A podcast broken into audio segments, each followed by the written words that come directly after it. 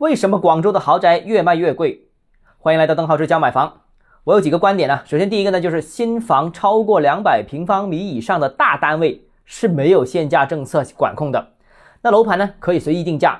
而两百平方米以下的小单位，不单有备案价的限制，甚至连价格的涨跌幅度、调价时间都是有限制的。第二个呢，就是有限购政策影响，买家只能一步到位。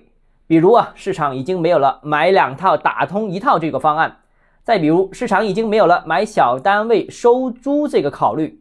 随着时间推移，限购政策正逼迫市场把单间一房一厅，甚至两房一厅逐渐逼入淘汰的境地。第三个是经济形势差，大家的收入水平都降低了，但对不同人群的影响是有差异的。刚需的工薪阶层可能工作不保，那就不敢买房了。但是高净值人群虽然收入也降低了，但是还有家底可以抄底。第四个是住房市场的确从初次置业转入了改善型置业为主导。那根据央行的统计数据显示啊，中国家庭自有住房率已经是接近百分之九十。当然，现在应该是已经超过了，数据是二零二一年的。那现阶段买房呢，多数是换房需求，就是以小换大，以差换好，所以老破小越来越不受待见。优质物业、大单位购买基数正在不断提高。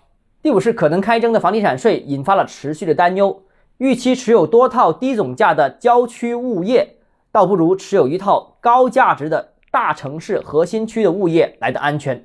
那如果征税按面积算的话，那上海之前就是按面积算的，人均面积超过六十平方米以上的就要征税。那如果按照面积征税的话，那这个方案明显是更节省。第六可以说是经济脱实向虚的一个结果，实体经济不景，实业难做，部分中小企业的老板正在不断收缩战线，一方面控成本、裁员、压缩企业规模，另一方面把赚回来的钱投入到不动产领域。沉淀下来对抗通胀。第七呢，就是现在市场上面的资金仍然缺乏出路。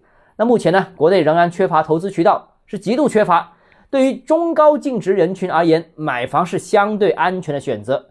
尤其我们之前说到了，从实业转出来的资金其实是无路可选的，最终还是买房沉淀下来。第八就是最近金融政策的推波助澜，比如超低利息的经营贷已经有洪水泛滥的感觉，大量的流入到楼市。